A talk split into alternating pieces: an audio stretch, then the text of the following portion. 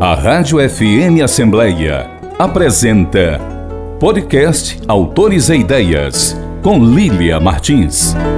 Na viagem ao lugar onde nasci, rumino perguntas e recebo uma única resposta: a de que no sertão ainda semeiam palavras, poucas, de preferência nas pedras. Ronaldo Correia de Brito. Trecho do livro A Arte de Torrar Café. Narrativas além da ficção. Olá, ouvinte! Bem-vindo ao Autores e Ideias. Eu sou Lilian Martins e vou estar agora na sua companhia. É muito bom ter você aqui. E eu já estou de volta aos estúdios da Rádio FM Assembleia, mas seguindo criteriosamente os protocolos de segurança contra o coronavírus. E o nosso entrevistado segue de forma totalmente à distância, conversando conosco através das novas tecnologias digitais. Mas olha, o capricho e o zelo da nossa programação continuam os mesmos. O nosso entrevistado de hoje é um dos maiores escritores brasileiros. Cearense de Saboeiro, é radicado no Recife. Além de escritor, é dramaturgo e médico por formação. Já sabe de quem eu estou falando, né? É dele, Ronaldo Correia de Brito, que está de livro novo, intitulado A Arte de Torrar Café Narrativas Além da Ficção. Ficou curioso? Então aproveita que o programa está só começando e fica comigo. Seja muito bem-vindo, Ronaldo Correia de Brito. É um prazer, uma alegria reencontrá-lo aqui no Autores Ideias. Ô, ô Lilian, obrigado a você. Eu que me sinto muito honrado. Meus cumprimentos para os ouvintes da Rádio Assembleia. É uma honra grande estar falando com minha terra, minha terra, o Ceará. Obrigado pelo convite, por esse espaço. Eu estou muito feliz, Ronaldo, porque a gente vai falar um pouco mais sobre a sua trajetória, saber dos detalhes desse novo livro que traz o sertão novamente como essa temática insurgente na sua obra e também ele em diálogo com outros espaços aí nesse cenário do seu novo livro, A Arte de Torrar Café: Narrativas Além da Ficção, obra publicada pela editora Objetiva. O livro reúne contos, crônicas, é mais uma vez a experiência da narrativa curta. Conta pra gente, Ronaldo, o que que os leitores podem esperar desse lançamento? Bem, eu preferi chamar narrativas além da ficção, porque é, dentro do livro você vai encontrar texto que se aproxima muito do ensaio, se aproxima da crônica, se aproxima do conto, se aproximam de uma é, narrativa de tradição oral. Então, ao longo desses últimos 20 anos, eu estive escrevendo para uma revista mensalmente, a revista Continente, aqui de Recife. Colaborei muitas vezes com a Folha de São Paulo, Estado de São Paulo. Fui seis anos colunista de jornal o Povo aí, em Fortaleza. Publiquei durante eh, acho que sete, oito anos no Portal Terra, da Terra Magazine, uma revista editada pelo Bob Fernandes, vocês conhecem, um editor muito famoso, e também publiquei no meu site, no meu blog, usando bem nos veículos da internet. E aí o que aconteceu é que isso terminou me dando uma, uma grande quantidade de narrativas, de, de textos que vão até aos perfis biográficos, a alguns perfis biográficos dentro deste livro. Eu diria assim que se há um autor com quem eu, eu, eu dialogo, sem dúvida, é, é, é, um autor francês, já bem, bem antigo, chamado Montaigne, mas assim, é porque todas as narrativas, no fim de contas, elas buscam falar do Brasil, na perspectiva do Brasil, do nosso país, mas também inserindo esse Brasil no mundo, você compreende? Assim, tipo, tem uma narrativa que se passa, por exemplo, na França, no, no bairro periférico de Paris. Mas ao viver aquela experiência e narrar aquela experiência, eu estou também refletindo sobre o Brasil. Tem uma narrativa que se passa, por exemplo, em Poitiers, também na França, ou, digamos, em Berkeley, na Califórnia, mas sempre, sempre, sempre há nessa, nessa outra paisagem um olhar sobre o Brasil. E o Brasil, claro, predomina Crato, Juazeiro, Recife, São Paulo, em suma, por onde eu viajo, Rondônia, por onde eu viajo, lanço um olhar e crio uma narrativa sobre este lugar, sobre essa paisagem visitada. E o curioso, Ronaldo, é que nesse livro você sai em defesa da pluralidade da cultura, né? Reunindo esses espaços, essas vozes, é uma obra polifônica. Fala pra gente um pouquinho sobre esse grito de resistência da arte e da cultura também que você traz nessa nova publicação. É, pois então, eu defendo desde sempre, em toda a minha vida, o direito aos bens de cultura, aos bens de cultura.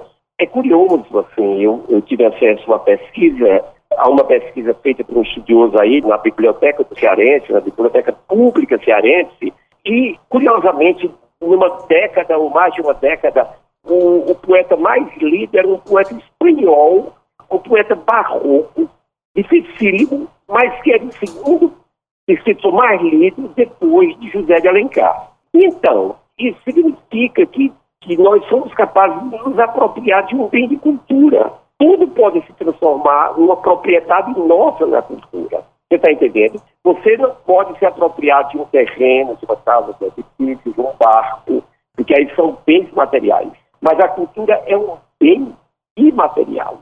Ela é imaterial. Está compreendendo? A não ser quando você se refere à matéria de que produz a cultura. Então, então, isso é fantástico. E eu, eu transito com muito gosto por tudo isso. Transito com muito gosto por esse mundo todo, o tempo todo.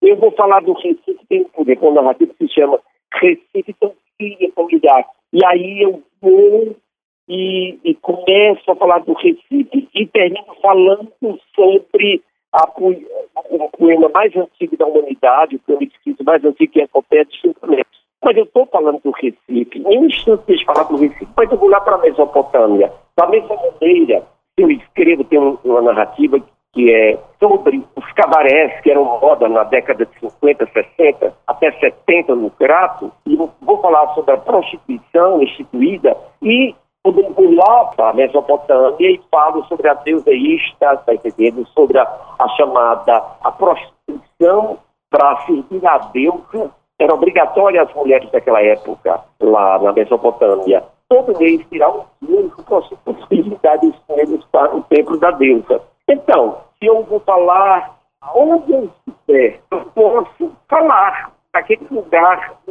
no Brasil, posso do Brasil, para qualquer lugar do mundo, e posso também mergulhar na história. A história é sempre o, o passado, a história, a memória, a lembrança, é sempre um recurso para ler o presente. Você compreende? É sempre, é sempre um recurso para se ler o tempo de agora.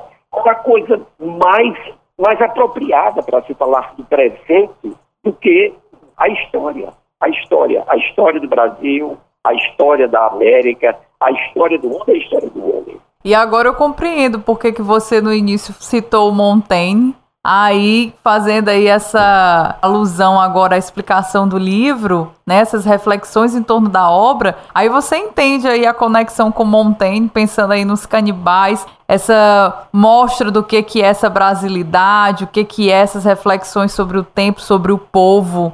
Então, a gente conseguiu agora compreender bem essa dialética aí entre você e Montaigne. Muito bom, Ronaldo, conversar sobre esse novo livro. Ao longo da sua carreira, já são mais de 20 obras publicadas, entre teatro, romance, conto, crônica, tem novela. Como é que nasceu essa paixão pelos livros e pela literatura? Eu recentemente escrevi que eu tive a sorte, a grande sorte, de nascer numa família que amava os livros e que amava. Então, eu, uma das lembranças mais remotas que eu tenho é do meu pai, quando nós morávamos na fazenda Lajedos, lá no sertão dos Jamus, no Saboeiro, uma fazenda que tinha pertencido ao Visconde do Icó. E então, eu lembrava, eu deitava na rede para dormir e ficava assim, meio sonolento, meio tresvariando, meio sonhando, vendo meu pai com, com um candeeiro aceso, lento, até três, quatro da manhã, quando ele então apagava a lamparina, fechava o livro e ia para o curral tirar o leite do gato. E depois ia campear o gato. Então, Você imagine, um menino, para quem o pai tem um significado, um valor inestimável. Ter esse pai lendo, sempre lendo, lendo, ele vai querer, ele vai amar também os livros, ele vai ter curiosidade pelos livros, ele vai querer ler. Eu acho que essas são as primeiras condições. Todos os meus netos amam os livros. Por quê? Porque eles veem o avô, a avó, os pais, os tios, todos o tempo todo com livros. Então é, é, incrível como eles têm as bibliotecas deles. Todas as vezes que eles montam casas, é, é curiosíssimo. Adoram os meus netos. O que os meus netos mais gostam é de, de fazer casas aqui dentro de casa. Então a primeira coisa que eles colocam nessas casas são livros. É impressionante. Vão lá e trazem dezenas de livros e na casa sempre tem livros, na casa deles, está entendendo? Então, isso é muito importante. Então, assim, a minha paixão pelos livros é algo que, que nasce dentro de casa, na família, na, nas feiras do Crato, quando eu ia assistir os leitores de cordel, no quintal da casa da minha avó, debaixo de uma cajaraneira, quando minhas tias liam cordéis e livros, ou quando nós assistíamos no rádio, as novelas de rádio, aqueles melodramas imensos, e que foram fundamentais. Quando toscamente no sertão, dizíamos lá no Lagedo, fazíamos dramas de empanada, que eram pessoas dizendo disquetes antigas, vindas de Portugal, e que eram decoradas e passadas de tradução em tradição, anotadas em cadernos e que eram representados. Então eu tinha necessariamente que amar teatro, amar música, amar livros, amar cinema. Sem contar que no Crato eu vi os mais belos brinquedos populares, os realizados, as lapinhas, que são fantásticos, fantásticos. Que imagens lindas, Ronaldo, aqui você falando com a gente e a gente aqui numa relação totalmente imagética aí com a tua palavra. Imagens lindas, preciosas aí desse lugar da meninice e desse lugar de encontro, né, que a literatura trouxe. Bom, mas já que você falou do teatro, dessa sua paixão pela arte, pela música, você é também um dramaturgo, excepcional. O seu espetáculo Baile do Menino Deus, uma brincadeira de Natal, nossa, já comemora 18 anos de encenação, um sucesso, uma loucura a encenação desse espetáculo ali no Marco Zero do Recife. Quem já teve o prazer, a oportunidade de estar lá, de assistir, belíssimo, uma coisa envolvente, para a cidade, é um momento assim de muita efervescência, de muita alegria. A que, que se deve, Ronaldo, o tamanho do sucesso desse espetáculo? O baile, na verdade, ele tem 18 anos no Marco Zero, 38 no Brasil, 38 anos de encenações no Brasil todo. Ele, na verdade, estreou em 1983 e o ano passado, por conta da pandemia, nós o realizamos como filme. Então, quem quiser assisti-lo pode ver facilmente no YouTube. É só botar Baile do Menino Deus, filme. Existem duas versões. Uma versão é, para pessoas com deficiência auditiva e visual e uma versão para pessoas que não tenham qualquer deficiência. Então, você pode assistir na TV, no seu computador, no celular e, e mostra às crianças. O filme é belíssimo, tem duração de uma hora e é impressionantemente bonito, sinceramente. Vale a pena assistir. O baile, na verdade, é uma brincadeira inspirada nos reisados e nas lapinhas, que foi escrito por Assis Lima e por mim, com música de, do maestro Madureira, o compositor do, do, do Quarteto Comansal, do Quinteto Armorial, da Orquestra Armorial, que era ligado a Ariano Suassuna, e ganhou tornou-se um espetáculo de domínio público com os autores dele. O livro já superou uma edição de mais de 700 mil exemplares, o livro com o texto da peça. Então é o nosso grande sucesso, o grande best-seller da gente. Então, o fazer teatral era, era algo também da nossa formação, porque a missa, nós tínhamos uma formação católica, íamos missa, e a missa era pura teatralidade. Nós íamos num mundo de muita dramatização, de muita dramatização é, da vida. A vida era muito dramatizada. Havia rituais para tudo. Rituais para nascer, para se batizar, para casar, para a celebração das novenas, para celebrar o São João, para celebrar o Natal, para celebrar a Semana Santa, para celebrar a matança dos Judas, tudo era teatralizado, até a própria morte era teatralizada. Então, seria natural também que eu me transformasse num dramaturgo.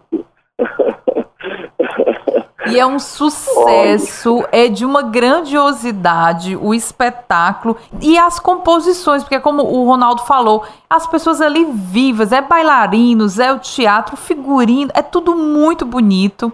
E, é, o, e as composições, Ronaldo, que você também assina essas é. composições. Sim, sim, sim, todas. E a direção, a encenação, a criação, isso tudo. Eu sou uma pessoa muito inquieta, que só tenho vida social praticamente com a família.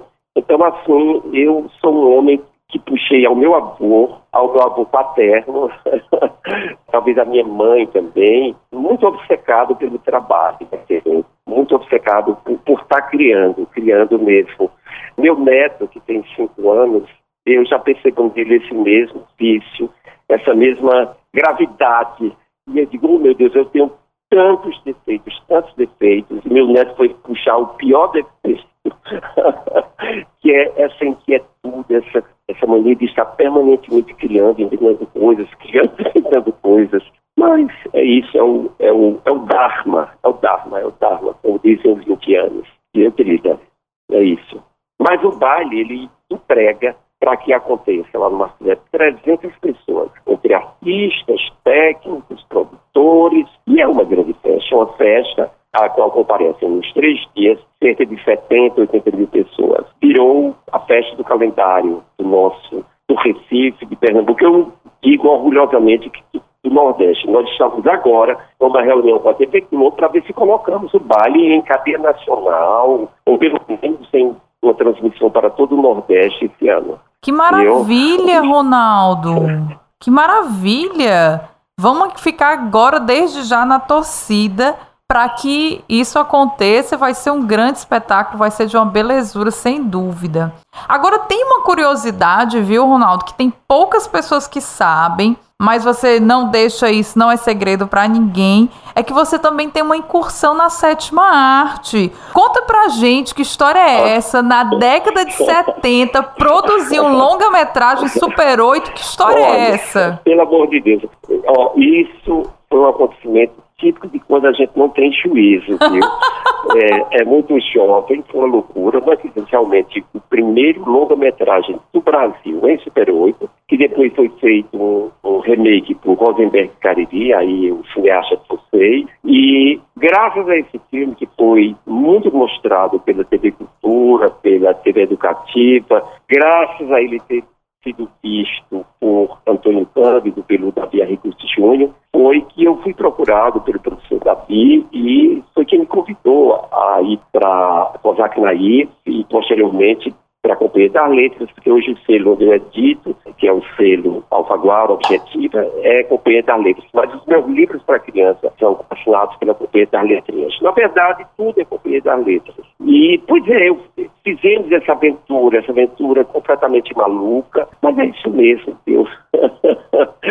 para criar, sobretudo no Brasil, é preciso ter muita coragem e muita loucura muita loucura mesmo, muita ousadia, muita ousadia. Sobretudo nesse momento, está muito difícil, muito difícil, com a Ancine e a Lei e o Ministério da Cultura muito, muito maltratados e muito mal baratados. O Lua Camará tá na íntegra no YouTube é, esse remake feito pelo Rosenberg Cariri, também para quem quiser assistir. Isso. Dois com um grande ator e uma grande atriz. É. Rosenberg também fez essa grande aventura. Começa o filme inclusive com sobrevoo de helicóptero. É outro doido, Rosenberg Cariri, viu? mais um doido assim da arte. E o filho, o filho dele também tem um filme belíssimo. Petros, belíssimo, belíssimo, maravilhoso. Petros, filmado na cidade de Cocofi, é muito incrível, muito incrível. Uma família de cineastas. Verdade. E o Rosenberg também é um grande contista, viu, Ronaldo? Eu gosto muito também do que ele escreve.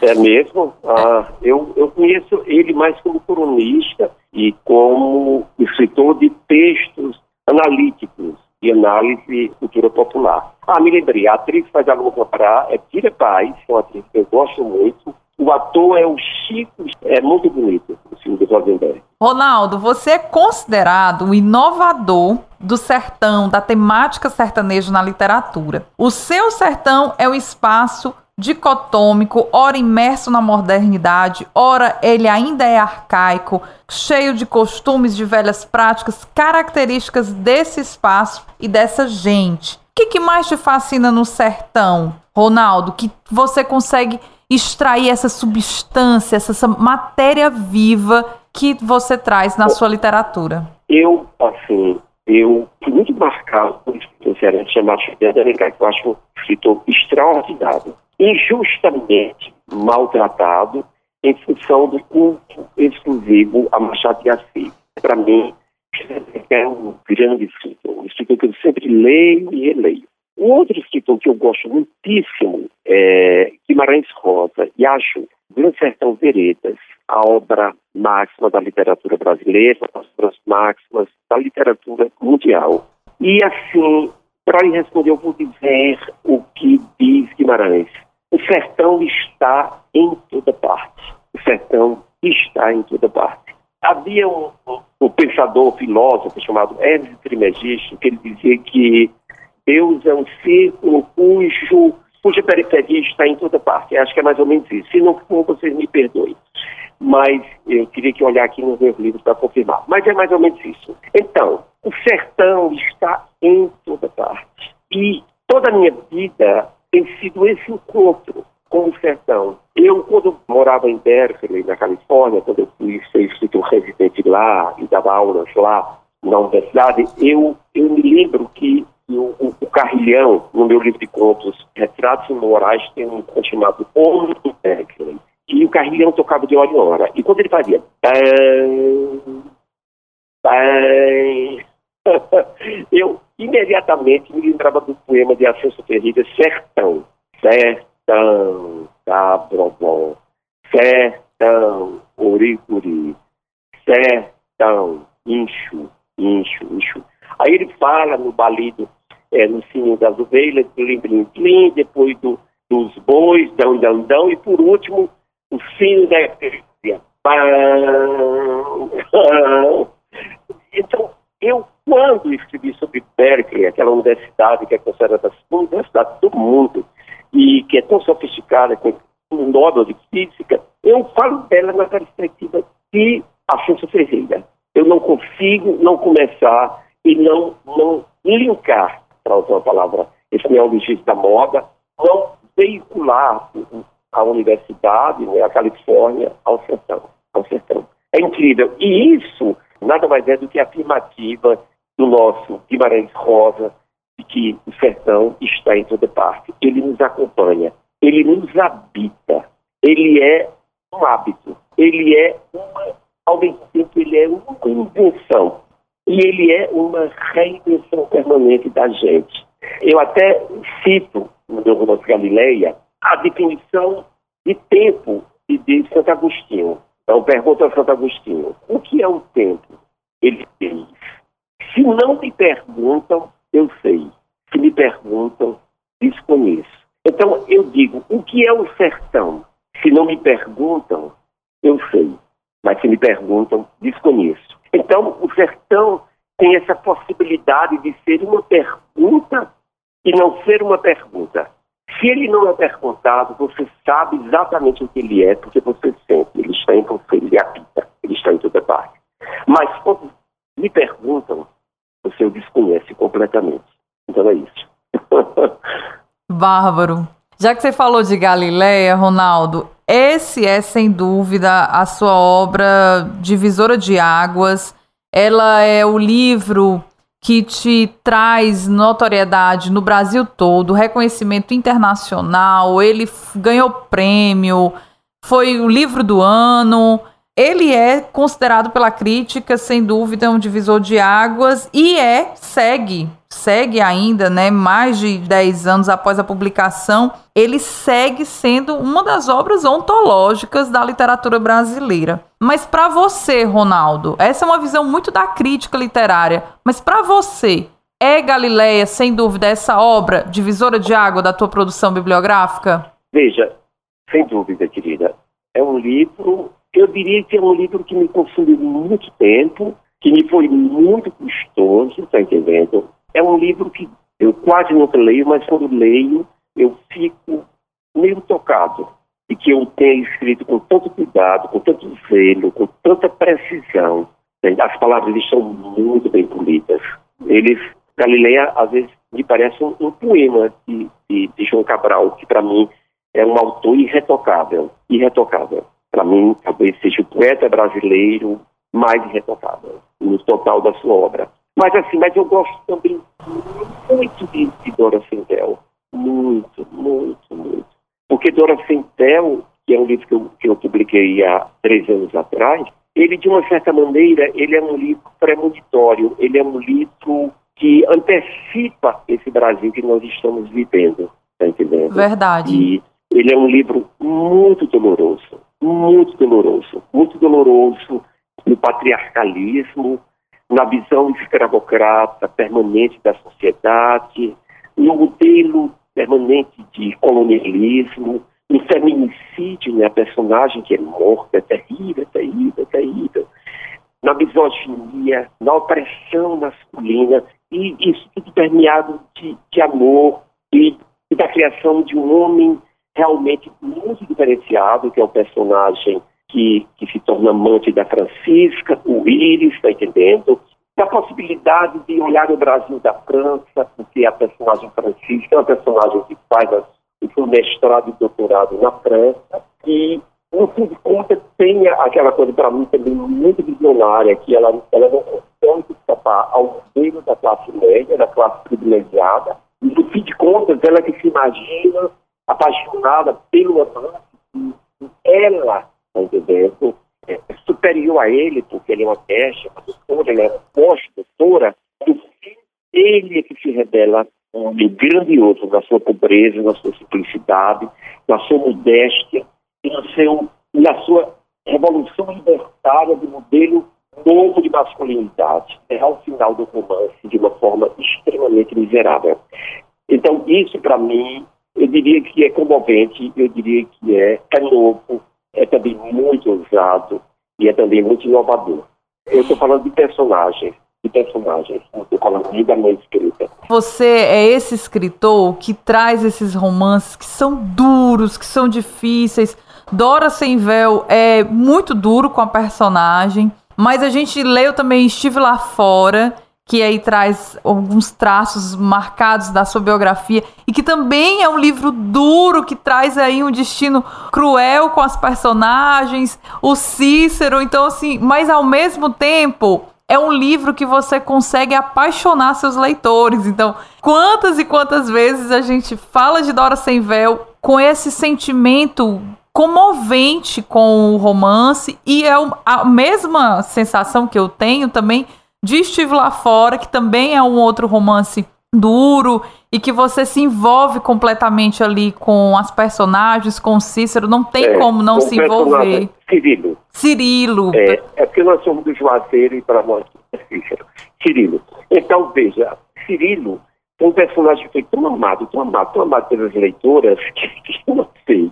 Eu tive que me encontrar. cheguei a vezes a encontrar com leitoras que queriam, que queriam, que queriam me ter, porque queriam, achavam que iam descobrir Cirilo em mim, e chegavam esse senhor cansados, olha, sempre cansados do meio de e chega e, e elas querem gritar, e não, não, não, eu vou tomar um café, um chá, eu vou ter, e, e, e era tão decepcionante é, esse descompasso entre o autor que cria um personagem, como é, por exemplo, Adonias, como é, por, exemplo, Ismael, tá entendendo? como é, por exemplo, a Francisca, e você, no entanto, você, você cria, cria com todas as dores, com todas as glórias, com todas as transgressões emancipações e, e solapamentos, no entanto, você está aqui já tem outra coisa. Eu vou lhe dizer uma coisa. Eu hoje publiquei na minha página um, um, texto que eu escrevi, não sei se há 20 ou 30 anos, há 22 anos com certeza foi.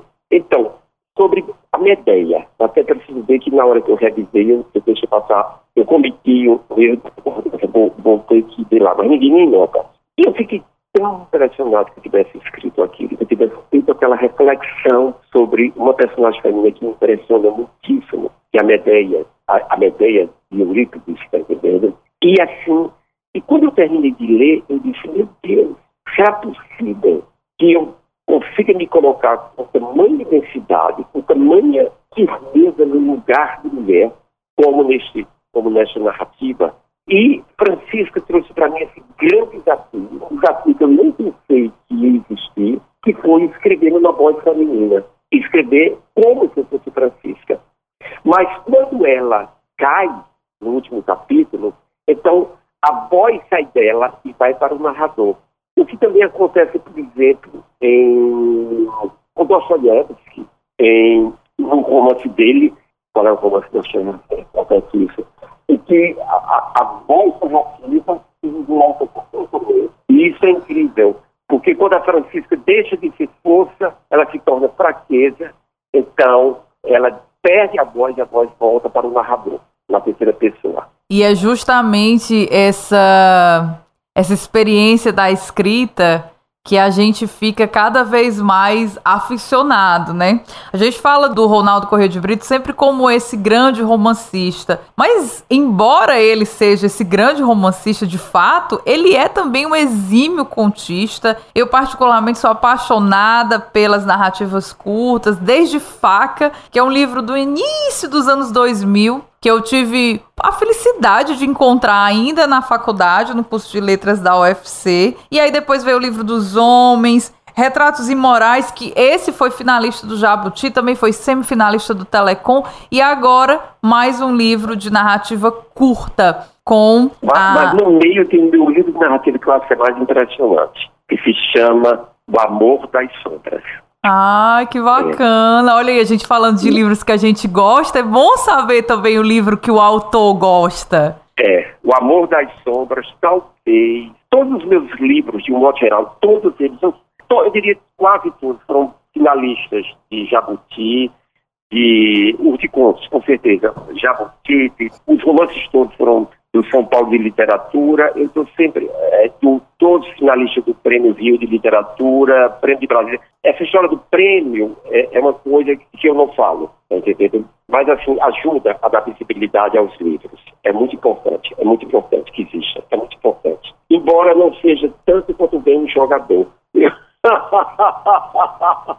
quando ganha uma partida. É... Mas eu também tenho um texto sobre isso, sobre o que ganhavam os poetas, os poetas que escreviam, ocorriam nos concursos na Grécia, está entendendo? E o que ganhavam os atletas que concorriam nas Olimpíadas. Era bem inferior o que ganhavam os poetas, já naquela época, mesmo na, na Grécia.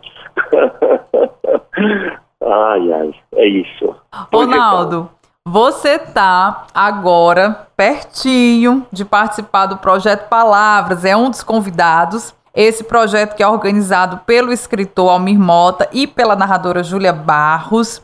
E vai ter a mediação de nada mais, nada menos do que do nosso secretário de Cultura do Ceará, Fabiano Piuba. Dá para adiantar um pouquinho, Ronaldo, dos detalhes de como é que vai ser essa fala, essa apresentação no projeto Palavras? Olha, com certeza nós vamos falar de livros. Fabiano Piuba criou um dos mais belos projetos já criados nesse país, o projeto dos agentes comunitários de leitura. Isso é lindo. Isso é a coisa mais linda do mundo. Fabiano é uma pessoa que debutou toda a sua vida a serviço da cultura. Já esteve no extinto Ministério da Cultura, não é?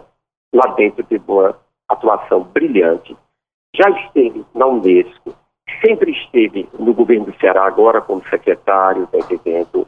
Foi um, um grande assistente da nossa antiga secretária de Cultura, fez um trabalho brilhantíssimo, um levantamento de toda a cultura do Ceará, que foi a Cláudia Leitão, e ele era uma pessoa fundamental nesse processo. É, assim, podem ter certeza que vai ser uma conversa bastante viu? vai ser faiscante, vai ser uma, uma conversa faiscante entre dois amigos que se admiram e se estimam muito, reciprocamente, E nós vamos falar de livros, vamos falar de literatura, o lugar dos livros, o lugar da literatura, falar sobre o momento atual do livro no nosso país e no mundo, entendeu? O que fazer para ganhar leitores, conquistar leitores, o que fazer. Nós vamos falar sobre passado, presente e futuro. Tá imperdível. Porque eu adoro o Fabiano. O Fabiano é um, um grande amigo, um grande amigo. Eu. Ai, a gente gosta demais do nosso secretário da Cultura do Estado de Ceará também. Tá imperdível esse bate-papo entre o Ronaldo Correia de Brito e o Fabiano. Para quem quer conferir todos os detalhes do Projeto Palavras, acessa lá no Instagram e no YouTube o canal Projeto Palavras. Confere toda a programação, tá muito bonito, muito bacana. Bom, a gente está chegando na reta final da entrevista, Ronaldo. Ai, que pena. Mas eu já quero deixar aqui o convite para todo mundo que está sintonizado conhecer aí todos os canais de comunicação do Ronaldo Correia de Brito. Divulga para a gente, Ronaldo, seu site, onde é que a gente pode adquirir o seu livro novo, assim como as suas demais obras. Agora é a hora de passar para a gente todas as coordenadas. Os meus livros podem facilmente ser adquiridos na internet ou na minha editora, Companhia das Letras, ou na estante virtual, ou tudo que for site de venda de livros tem. Agora, nada como comprar numa livraria. Se for possível ir a uma livraria, pedir numa livraria, é fundamental estimular o mercado de livros em livrarias, em livrarias. E o prazer de ir a uma livraria, porque a gente vai sempre com um projeto de comprar um livro, compra dois, três, quatro, cinco, seis, porque o livro de papel, ele tem cheiro, ele é passível de ser acariciado, de ter uma sensação tátil com ele, de ter, de aproximar do peito, tá entendendo? De abraçá-lo, de dormir agarrado com ele, de ouvi-lo cair ao chão quando a gente dá um cochilo, de dobrar as páginas e, e tudo isso. Um livro é um objeto físico, um objeto físico para se amar, para se amar mesmo, tá entendendo? E eu tinha um amigo, um grande marchand chamado Zé Takaro, um colecionador de arte, e ele dizia que eu não chego a tanto, viu? De modo algum. ele dizia que preferia levar um livro para a cama do que uma companhia. Esse aí é, é ousado. Mas não precisam fazer escolha não, viu? Levem um livro e levem a companhia, levem os dois, tá certo? E se possível, leve dois livros, leiam e se amem. Tá bom? Muito bom. Agora, deixa eu dizer, o, o, o poeta mais lido, acho que pela década de 20, 30, não sei exatamente em que décadas, aí no Ceará, era, é, por incrível que pareça, era Quevedo. Era Quevedo. Imagine. É, isso é inacreditável você imaginar que aí já, já se leu um poeta barroco dificílimo, tá entendendo? Cerrar os olhos pode a derradeira sombra que há de levar-me branco dia e a alma de livrar-me alegria de sua voz ansioso lisonjeira. Então, encerro dizendo, pensem na literatura, nos livros, como bens quais vocês podem e devem se apropriar. Bens que só fazem bem, nenhum mal. Não há literatura que faça mal. Entendeu? Se é um mal, é um mal transitório ou então tem por função causar aquilo a que se referia Kafka. A boa literatura é aquela que causa transtorno, aquela que nos provoca a mudar, a pensar, a pensar na vida, a pensar no mundo. Que lindo, que lindo. Depois dessa fala apaixonada pelo livro, desse escritor apaixonante, a gente agradece em nome de toda a emissora, Ronaldo. Eu quero deixar aqui registrado nosso muito obrigado por essa fala muito comovente, divertida. E claro que a gente fez esse passeio pela sua obra e conhecer um pouquinho mais os detalhes do seu novo livro. Eu quero agradecer em nome de toda a Rádio FM Assembleia. Obrigado a você, querida. Boa noite, grande abraço e espero revê-lo em breve quando eu for aí a Fortaleza, tá? tá Certeza. Bom? Um beijo grande. Boa noite aos amigos. Beijo grande. E depois deste nosso bate-papo com o escritor Ronaldo Correia de Brito, eu desejo falar com você, que sempre está sintonizado com autores e ideias. Envie sua crítica, sugestão de entrevista e principalmente aquela pergunta sobre a obra literária que mais te deixou intrigado. Converse comigo. O nosso WhatsApp é 8598 201 4848 e o e-mail é fmassembleia@l.ce.gov.br. Você pode ouvir o nosso programa também no Spotify e no Deezer. Acesse já e compartilhe cultura. Informe Literário. Um dos textos mais premiados do século XX, o clássico de George Orwell, A Revolução dos Bichos, foi eleito pela revista Time como um dos 100 melhores livros já publicados em língua inglesa. A obra, escrita em 1945, completa 108 anos e traz a fábula moderna que satiriza o totalitarismo, a hipocrisia da tirania e a busca pelo poder. Agora, a Toca Livro Social e a editora Vermelho Marinho lançam gratuitamente na plataforma de streaming brasileira este clássico no formato de audiolivro, com narração do apresentador e humorista Fábio Pochá. Para ter acesso ao audiolivro, basta entrar no site www.tocalivros.com, se cadastrar e navegar pela seção de obras gratuitas. Você pode escutar através do aplicativo em dispositivos móveis ou pelo computador. O aplicativo está disponível em iOS e Android, na Apple Store e no Google Play. Aproveite! A Rádio FM Assembleia apresentou podcast Autores e Ideias com Lília Martins. Tem produção e apresentação de Lília Martins e finalização de Nabucodonosor Queiroz. Gerente-geral da Rádio FM Assembleia, Rafael Luiz Azevedo e coordenador de programação e áudio, Ronaldo César. A Assembleia Legislativa do Estado do Ceará tem como presidente da mesa diretora deputado Evandro Leitão e coordenador de comunicação social, jornalista Daniel Sampaio. Até o próximo programa Autores e Ideias a história da literatura que você precisa ouvir.